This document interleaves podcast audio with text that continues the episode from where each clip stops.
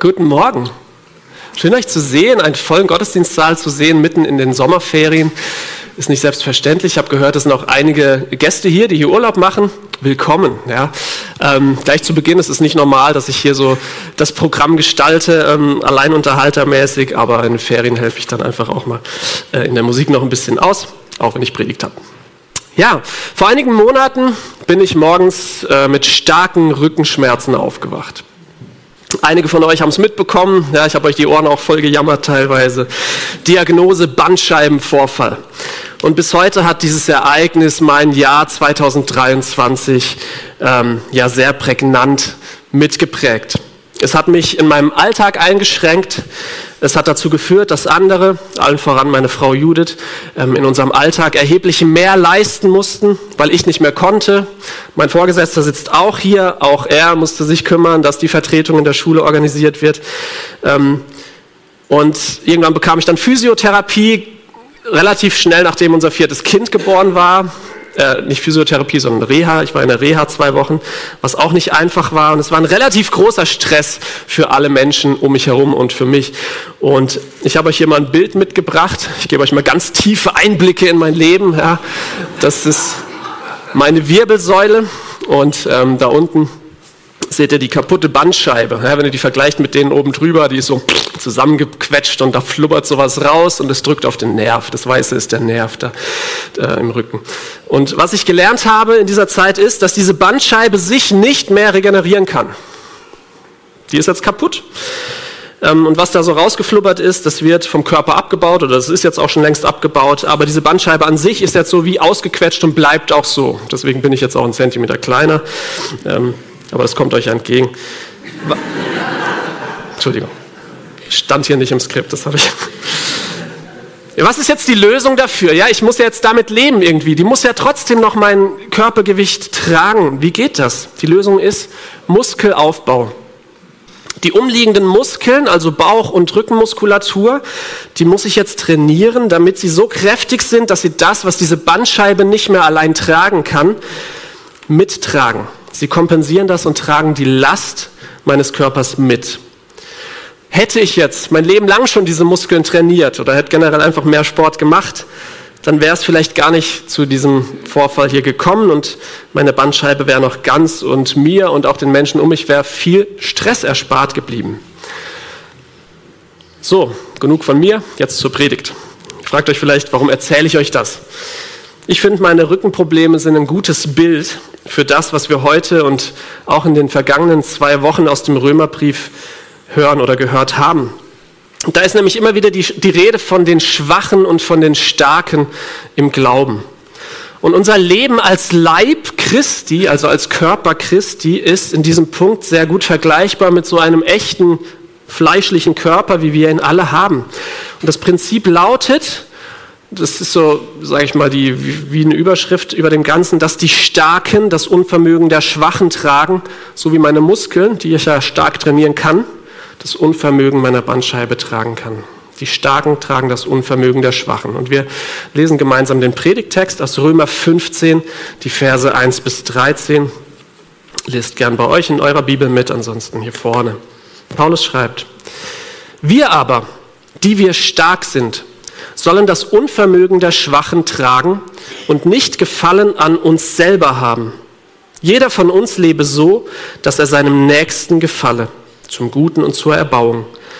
Denn auch Christus hatte nicht an sich selbst gefallen, sondern wie geschrieben steht, die Schmähungen derer, die dich schmähen, sind auf mich gefallen. Denn was zuvor geschrieben ist, das ist uns zur Lehre geschrieben, damit wir durch Geduld und den Trost der Schrift Hoffnung haben. Der Gott aber der Geduld und des Trostes gebe euch, dass ihr einträchtig gesinnt seid untereinander, Christus Jesus gemäß, damit ihr einmütig mit einem Munde Gott lobt, den Vater unseres Herrn Jesus Christus. Darum nehmt einander an, wie Christus euch angenommen hat, zu Gottes Lob. Denn ich sage, Christus ist ein Diener der Juden geworden, um der Wahrhaftigkeit Gottes willen, um die Verheißungen zu bestätigen, die den Vätern gegeben sind. Die Heiden aber sollen Gott loben, um der Barmherzigkeit willen, wie geschrieben steht, Darum will ich dich loben unter den Heiden und deinen Namen singen. Und wiederum heißt es, freut euch ihr Heiden mit seinem Volk. Und wiederum lobet den Herrn alle Heiden und preist ihn alle Völker. Und wiederum spricht Jesaja, es wird kommen der Spross aus der Wurzel Isais und wird aufstehen, um zu herrschen über die Heiden. Auf den werden die Heiden hoffen.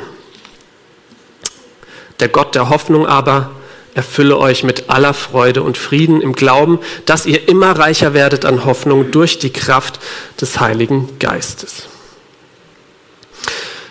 Dieser Text heute ist so wie der Abschluss des Themas ähm, im Römerbrief, wie wir als Christen in der Gemeinde miteinander umgehen sollen. Vor zwei Wochen hat Martin Hetty uns deutlich gemacht, dass wir in der Gemeinde in strittigen Fragen, zu denen die Bibel jetzt keine explizite Anweisung gibt, unterschiedliche Meinungen haben. Das ist einfach so. Und das ist auch in Ordnung. Aber jeder muss sich prüfen, ob er seine Meinung zur Ehre Gottes auslebt. Letzte Woche bei Timon ging es um das Gewissen und darum, dass wir in diesen strittigen Themen nicht gegen unser Gewissen handeln dürfen, weil etwas an sich Neutrales dadurch zur Sünde werden kann. Das ist sozusagen die Superkraft des Gewissens. Es kann neutrale Dinge sündig machen. Andersrum funktioniert das allerdings nicht. Ich kann nicht sagen, dass ich, ich kann nicht irgendeine Sünde vollbringen und dann sagen, ja, mein Gewissen sagt mir, es ist okay. Das funktioniert nicht was uns in der Bibel klar vorgegeben ist an Sünde, äh, also nicht vorgegeben, sondern genannt ist an Sünde, das dürfen wir natürlich nicht tun. Zum Beispiel Jesus sagt, böse Gedanken, Mord, Ehebruch, Unzucht, Diebstahl, falsches Zeugnis, Lästerung, das sind Dinge, die können wir nicht mit gutem Gewissen tun und sagen, es passt schon. Ja? Aber eben aus neutralen Dingen kann unser Gewissen Sünde machen, wenn wir gegen unser Gewissen handeln. Und jetzt macht Paulus auf dieses Thema heute den Knoten drauf mit diesem Predigttext. Und vielleicht, weiß nicht, ob du jetzt groß mitgedacht hast beim Lesen, aber vielleicht denkst du dir schon, ja, das höre ich doch jetzt heute schon beim dritten Mal, zum dritten Mal. Das ist doch immer das Gleiche jetzt hier in der AB-Gemeinde. Und es ist gut so. Wenn Paulus seinem äh, Römerbrief, der ja eine Übersicht über die ganze christliche Lehre sein soll, ungefähr 10% diesem Thema widmet, wie wir miteinander umgehen sollen in der Gemeinde, dann sehen wir daran, wie wichtig die Einheit und der Umgang miteinander ist. Und ich will diese Predigt ähm, gliedern in die drei Teile, die der Text uns vorgibt im Vers 7. Nehmt einander an, ihr seht es oben rechts, könnt ihr mal ein bisschen mitschauen, wie Christus euch angenommen hat, zu Gottes Lob. Ich fange mit dem ersten Punkt an. Nehmt einander an. Wir aber, die wir stark sind, sollen das Unvermögen der Schwachen tragen. Was meint Paulus mit Schwache und Starke? Als stark sieht er in diesem Zusammenhang diejenigen Christen an, die ihre Freiheit in Christus vollumfänglich erkennen. Die Gemeinde in Rom, so zur Erinnerung, die bestand ja aus gläubig gewordenen Juden und gläubig gewordenen Heiden, also das sind Nichtjuden. Ähm, ich habe euch das hier mal so ein bisschen skizziert. Auf der linken Seite seht ihr die Juden, rechts die Heiden, oben stark, unten schwach habe das mal so versucht, ein bisschen platt da einzukategorisieren. Ein starker Judenchrist war demnach einer, der beispielsweise nicht mehr darauf achtete, dass sein Essen koscher sein muss. Ja, also Milch und Fleisch darf man ja nicht mischen als Jude. Ein Judenchrist, der hat es gemacht. Ein starker Heidenchrist war einer, der Götzenopferfleisch aß ohne schlechtes Gewissen. Da haben wir auch letzte Woche was drüber gehört. Weil er ja wusste, es gibt doch nur diesen einen Gott, diesen Götzen gibt es ja gar nicht, das, das Fleisch geopfert war. Sein Gewissen sagt ihm, kannst du machen. Ein schwacher Judenchrist hielt sich zum Beispiel vielleicht noch streng an alttestamentliche Reinheitsgebote, aß kein Schweinefleisch, hielt den Sabbat statt dem Sonntag. Und ein schwacher Heidenchrist verzichtete vielleicht auf Alkohol, weil er da in der Vergangenheit viele schlechte Erfahrungen damit gemacht hat und verzichtete auch vielleicht komplett auf Fleisch, um nicht in die Götzenopferfalle zu tappen. Was sind heute starke und schwache Christen? Und ich will ganz bewusst sagen, das ist keine Wertung. Ja? Wenn ihr merkt, uh, ich bin im Bereich vielleicht schwach, das heißt nicht, dass es schlecht ist. Ja? Stark und schwach ist hier nicht von wegen so, sondern, ähm, wo war ich? Genau. Ah, doch hier. Genau, so Themen, die mir immer wieder begegnen heutzutage sind. Welche Musik darf ich als Christ hören? Wie ziehe ich mich am Sonntag an?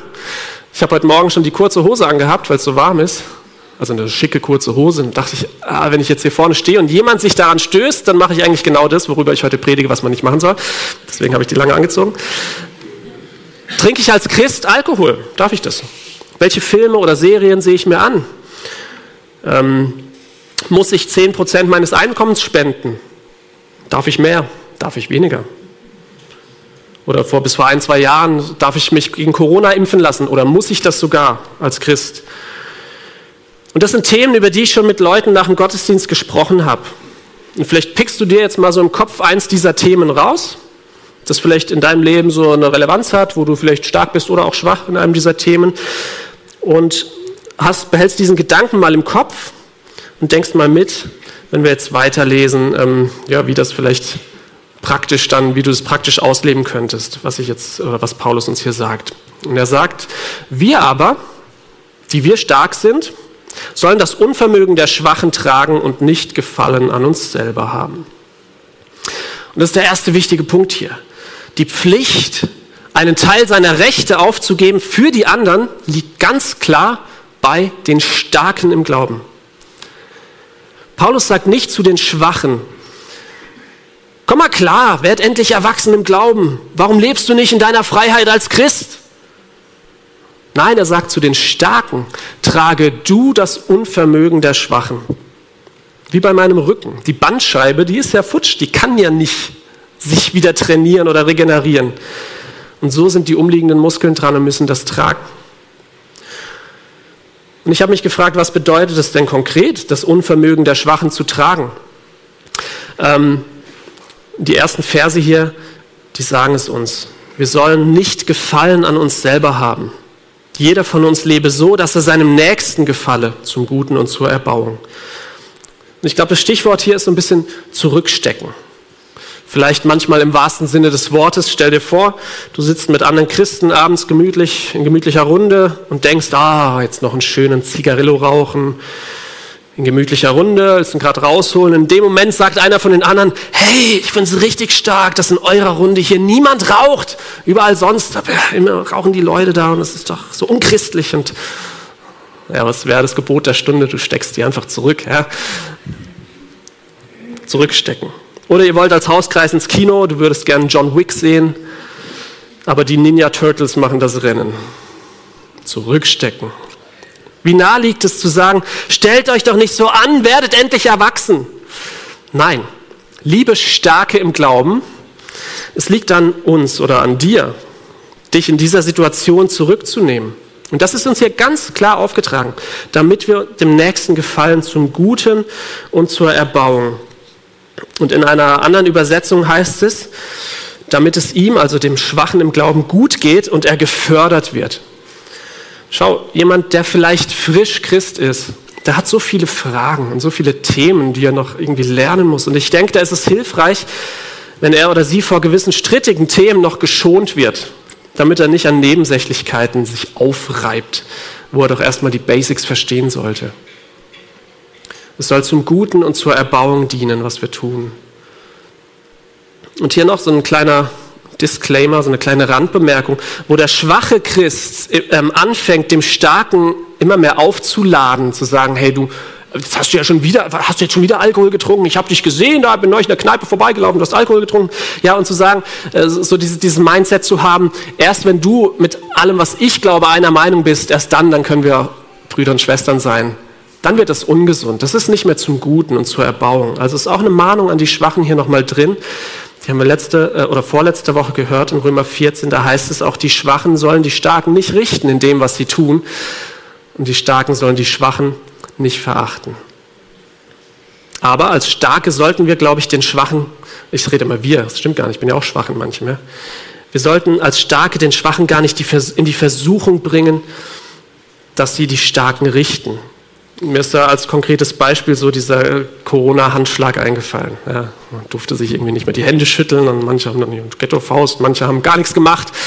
Ähm, Und ich fand, da gab es manchmal so Situationen, ja, da kommst du hin, streckst die Hand vielleicht aus, weil du denkst, ja, Moment, ich habe das so gelernt mein Leben lang und der andere so, ah, nee, heute nicht. Und dann kommt so eine ganz seltsame Situation zustande. Vielleicht habt ihr das auch erlebt. Das wäre für mich so ein Beispiel. Ja, wenn ich das bei jemandem erlebe, dass er mir nicht die Hand geben will, dann werde ich das nächstes Mal ihm sie nicht mehr hinstrecken, um ihm keinen Anstoß zu bereiten in dieser Frage. Ja, da muss ich nicht drauf beharren, aber wer gibt auch Hände, ist doch unhöflich, sondern nein, das ist okay. Und das erfordert ein Stück Demut auch ähm, auf Seiten derer, die das vielleicht etwas freier ausleben. Zum Glück ist das Thema vorbei. Nochmal, wie schnell passiert es, dass ich, gläubig in der Freiheit Christi erzogen, den anderen mit einer Haltung begegne, die so sagt, ja, tutzi wutzi, ja, du kleiner Christ, ja, du, ähm, du wirst es auch mal irgendwann begreifen, wenn du groß bist, ja. Aber das ist eine stolze Haltung. Aber hier heißt es, hab nicht Gefallen an dir selber. Bild dir doch nichts ein auf deine Freiheit. Und Christus ist unser Vorbild an dieser Stelle. Und damit sind wir beim zweiten Punkt. Wie Christus euch angenommen hat. Denn auch Christus hatte nicht an sich selbst gefallen, sondern wie geschrieben steht, die Schmähungen derer, die dich schmähen, sind auf mich gefallen. David hat diesen Psalm hier geschrieben, der König David. Und Paulus deutet ihn auf Christus. Muss ich ganz kurz erklären. David ist sozusagen ein Christus-Typus. Er ist wie so ein Vorbild oder so ein Bild, wie eine Vorschau oder ein Trailer auf Jesus. Weil ganz viel in seinem Leben geschah und er ganz viel gesagt hat, was sich später mit Jesus erfüllt hat. Und Paulus denkt jetzt also in diesem, ähm, ja, er denkt diesen Psalm sozusagen aus Sicht von Jesus. David hat ihn geschrieben, aber das ist aus Sicht von Jesus. Und Jesus sagt, die Schmähungen derer, die dich schmähen, sind auf mich gefallen. Wen meint Jesus hier? Wer schmähte denn Gott? Ist es nicht jeder Mensch, der Gott verachtet in irgendeiner Weise, indem er seine guten Gebote ignoriert oder nicht auf ihn hört oder sagt, ja, ich weiß es ja besser, ich brauche keinen Gott. Ich denke, als Christ standest du irgendwann mal an dem Punkt, einzusehen, dass du gesündigt hast und dass du damit Gott geschmäht hast, wie es hier ausgedrückt ist. Dann hast du diese Schuld Gott bekannt, um Vergebung gebeten und geglaubt, dass Jesus für sie am Kreuz bezahlt hat. Falls dir das jetzt gar nicht bekannt vorkommt, dann komm nach dem Gottesdienst zu mir, wir müssen reden. Was ich sagen möchte ist, Paulus macht hier nochmal ganz deutlich, was Jesus eigentlich für uns getan hat. Das, was ich an Sünde in meinem Leben verübt habe, das ist auf Jesus gefallen, der es am Kreuz getragen hat. Und damit ist Jesus uns ein Vorbild dafür, in welcher Haltung wir einander in der Gemeinde begegnen sollen. Nicht an uns selber gefallen haben, wie stark wir sind, nicht diesen Schatz der Freiheit krampfhaft festhalten und diese immer wieder unbedingt ausleben müssen. Jesus als Gottes Sohn hätte allen Grund dazu gehabt, so zu handeln. Aber er hat sich unfassbar tief gebeugt, um unser Unvermögen zur Freiheit von Sünde zu tragen. Im Philipperbrief, den Antje vorhin, äh, wo Antje einen Ausschnitt vorgelesen hat, schreibt Paulus über Jesus, er, der in göttlicher Gestalt war, also der alle Freiheiten hatte. Er hielt es nicht wie einen Raub fest, Gott gleich zu sein, sondern entäußerte sich selbst und nahm Knechtsgestalt an. Was Jesus uns heute Morgen sagt, ist, schau, ich habe deine Sünde getragen. Würdest du bitte das Unvermögen der Schwachen tragen? Was für eine kleine Bitte im Vergleich zu dem, was Jesus für uns getan hat. Wir nähern uns dem vierten von 13 Versen heute und ich finde, dieser Text macht hier jetzt einen ziemlichen Sprung. Wenn ihr jetzt da mal weiterlest, wir kommen von diesem Thema starke und schwache im Glauben hin zu was ganz anderem gefühlt. Ja, so denn was zuvor geschrieben ist, das ist uns zur Lehre geschrieben, damit wir durch Geduld und den Trost der Schrift Hoffnung haben. Hä? Was hat das jetzt mit dem Thema zu tun? Ich stimme dem natürlich voll zu, ja. Das, hier ist ja die Rede davon, was zuvor geschrieben ist. Das Alte Testament ist für uns auch lehrsam und, und, und kann uns weiterbringen im Glauben. Aber was hat das mit dem Thema zu tun? Und ich denke, es hilft, wenn wir uns zurückerinnern daran, dass Paulus diesen Brief ja an eine Gemeinde schreibt, in der Judenchristen und Heidenchristen sind und von denen waren einige stark und einige schwach in ihrem Glauben, was die Freiheit angeht, die Christus schenkt. Hier ist nochmal diese Skizze, könnt ihr nochmal reinschauen. Und wo diese beiden Gruppen herkommen, das könnte unterschiedlicher kaum sein. Juden kamen ja aus einer Religion ähm, mit ganz vielen Gesetzen, Reinheitsvorschriften und so weiter. Habe ich ja vorhin kurz erwähnt. Die Heiden hatten sowas ja nicht. Also sie hatten natürlich auch Gesetze, aber halt so weltliche Gesetze. Sie waren aber eher geprägt durch offene Sünde und durch Götzendienst und sowas, den sie dann erkannten, als sie Jesus begegneten. Für Judenchristen ist Jesus Christus der ersehnte Messias, auf den sie Jahrtausende lang gewartet haben, weil es ihnen zuvor geschrieben war. Ja, wie es hier hieß, zuvor geschrieben war. Heiden hatten diese Hoffnung bisher nicht und man könnte fast meinen, sie wären tausende von Jahren ignoriert worden von Gott.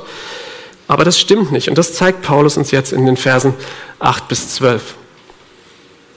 Er sagt den Juden, die Heiden waren von Anfang an im Plan Gottes dabei. Die Hoffnung ist für beide Gruppen gleichermaßen da. Und vor allem den Vers 10 finde ich hier ganz prägnant. Da heißt es, freut euch ihr Heiden mit seinem Volk. Das kommt aus dem fünften Buch Mose. Also ziemlich früh im Weltgeschehen, sage ich mal, ganz viele tausend Jahre bevor Jesus, also nicht ganz viele tausend Jahre, bevor Jesus auf die Welt kam, ist schon davon, dass die Heiden auch einmal mit den Juden zusammen den Glauben teilen werden. Und wie verschieden auch die Grundvoraussetzungen von Judenchristen und Heidenchristen sein mögen, ist es doch der eine Jesus, der ein für alle Mal das eine Problem der Menschheit, die Sünde, löst um sie mit dem einen Gott zu versöhnen. Dadurch sind sie nun eins, denn sie haben eine gemeinsame Hoffnung auf das ewige Leben in Gottes Gegenwart. Und das macht dieser Vers 4 her. Er, er nordet die Römer in all ihrer Unterschiedlichkeit wieder darauf ein, was ihre gemeinsame Basis, ihr gemeinsames Ziel ist. Nämlich durch Geduld und den Trost der Schrift Hoffnung haben. Und für die Starken im Glauben ist vielleicht hier die Geduld so ein bisschen der größere Punkt. Geduld haben mit den Schwachen. Ach, kann der nicht mal auch seine Freiheit erkennen? Ja, wir müssen Geduld haben. Und für die Schwachen ist vielleicht eher der Trost der Punkt, dass sie wissen, hey, ich habe doch Jesus und egal, alles andere erstmal kann warten. Aber beides führt letztlich zur Hoffnung. Und diese Hoffnung ist ja nicht nur das Wissen um die Zukunft, die uns erwartet, sondern es ist auch die Haltung, mit der ich im Hier und Jetzt in diesem Wissen lebe. Das sage ich nochmal. Die Hoffnung, die wir als Christen haben, ist nicht nur ähm, das Wissen um die Zukunft, die uns erwartet, sondern es ist auch die Haltung, mit der ich im Hier und Jetzt in diesem Wissen lebe. Und diese Haltung wiederum, wenn wir sie als Gemeinde haben, verherrlicht letztlich Gott. Und damit sind wir beim, beim dritten Punkt, zu Gottes Lob. Das Unvermögen der Schwachen zu tragen ist Lobpreis. Das betont Paulus, wenn er zum Ende dieser zwei Kapitel, Kapitel 14 und 15, über diese Einheit der Christen noch für sie betet. Er spricht jetzt hier ein Gebet, dass sie das auch schaffen. Ja? Der Gott aber der Geduld und des Trostes, oder man könnte sagen, der Gott der Starken und der Schwachen, gebe euch, dass ihr einträchtig gesinnt seid untereinander. Also, dass ihr diese Haltung habt, dass die Schwachen das Unvermögen, äh, die Starken das Unvermögen der Schwachen mittragen. Christus Jesus gemäß, er hat's vorgemacht, damit ihr einmütig mit einem Munde Gott lobt, den Vater unseres Herrn Jesus Christus. Auseinander völlig Fremden wird eins. Ich kenne einige von euch heute Morgen nicht, ihr seid mir völlig fremd. Aber ähm, ihr seid hier, davon gehe ich jetzt mal aus, weil ihr auch den einen Gott kennt, den einen Jesus, den wir anbeten. Und dadurch sind wir eins. Aus Mündern, die verschiedene Götter lobten, kommt plötzlich das Lob des einen wahren Gottes. Was für ein schönes Bild. Und dieses Bild darf und kann Realität werden bei uns. Gott helfe uns dabei. Und Paulus fasst jetzt alles zusammen hier in Vers 7. Darum nehmt einander an, wie Christus euch angenommen hat, zu Gottes Lob. Nehmt einander an, wie Christus euch, alles für die Ehre des Herrn. Das ist es. Back to my back, zurück zu meinem Rücken. Ich musste schmerzlich erfahren, wie ein kleines Körperteil, meine Bandscheibe, ein ganzes Leben durchrütteln kann. Ist meine Bandscheibe schuld? Nein. Es war im wahrsten Sinne des Wortes meine Haltung, die ich mein Leben lang hatte. Ja, ich habe auch so ein bisschen schlechte Körperhaltung. Und dass die umliegenden Körperteile, also die Muskulatur, ihren Job nicht richtig gemacht hat, weil ich durch meine schlechte Haltung sie nicht trainiert habe. Und so konnten sie die Bandscheibe nicht genügend stützen. Und jeder, der schon mal länger Schmerzen irgendwo hatte, der weiß, wie das den ganzen Körper lähmt und wahnsinnig Energie raubt und einen an nichts anderes mehr denken lässt. Und wisst ihr, wir bezeichnen die Gemeinde oft als Familie. Und wir sind auch Brüder und Schwestern, liebe Brüder und Schwestern. Aber noch öfter wird die Gemeinde in der Bibel als Leib bezeichnet. Liebe Bandscheiben, liebe Rumpfmuskulatur wie die Körperteile in einem Leib eng miteinander verknüpft sind und aufeinander angewiesen sind, so eng sind laut biblischer Definition auch wir als Gemeinde. Und so ernsthaft sollten wir auch aufeinander Acht haben und uns tragen. Und nicht nur wir untereinander sind so eng verbunden wie so ein Körper, sondern auch mit Christus sind wir so eng verbunden, denn er ist das Haupt, der Kopf. Und was ich, Matthias Burger, mit meinem Kopf so oft nicht schaffe, meinen Rücken zu trainieren, den inneren Schweinehund zu überwinden, das einfach zu machen, das schafft unser Gemeindekopf, Jesus Christus. Er schafft es. Wenn er will und er will, dann ist es auch möglich, so miteinander zu leben, wie wir es gehört haben. Und dieses Bild soll uns Mut machen. Unser Haupt, unser, unser Kopf ist nicht ein fauler Dickkopf, so wie meiner. Er ist der Sohn des lebendigen Gottes, der all seine Freiheiten zurückgesteckt hat, um uns aus einem, äh, um, uns, um aus uns einen makellosen Körper zu machen. Und ich weiß, wie schwierig das oft ist, umzusetzen, was wir hier gehört haben. Aber es ist möglich. Es ist möglich. Und so erinnert Paulus uns daran am Ende des Abschnittes, hier in Vers 13, dass es möglich ist, durch die Kraft des Heiligen Geistes, der in den Körperteilen am Leib Christi wohnt. Und diesen Vers werde ich euch auch heute am Ende des Gottesdienstes als Segen zusprechen, dass ihr wirklich in Bezug auf dieses Thema ja, einen Unterschied machen könnt in eurem Leben, dass ihr es direkt umsetzen könnt nachher in der Kaffeezeit, in den Gesprächen und auch in eurem Alltag. Wir werden jetzt ein Vortragslied hören nach dieser Predigt. Und ihr seid währenddessen eingeladen, euch mal zu überlegen, wo ihr als starke Christen in eurer Freiheit vielleicht überheblich und lieblos wart in der Vergangenheit. Dann bittet Gott um Vergebung. Und vielleicht seid ihr auch als Schwache in der Vergangenheit nicht so behandelt worden, wie es uns hier aufgetragen ist. Dann vergebt bitte, vergebt. Und lasst uns alle überlegen, wo wir vielleicht unsere Krone ablegen müssen um der Leib zu werden, den Jesus Christus sich wünscht. Amen.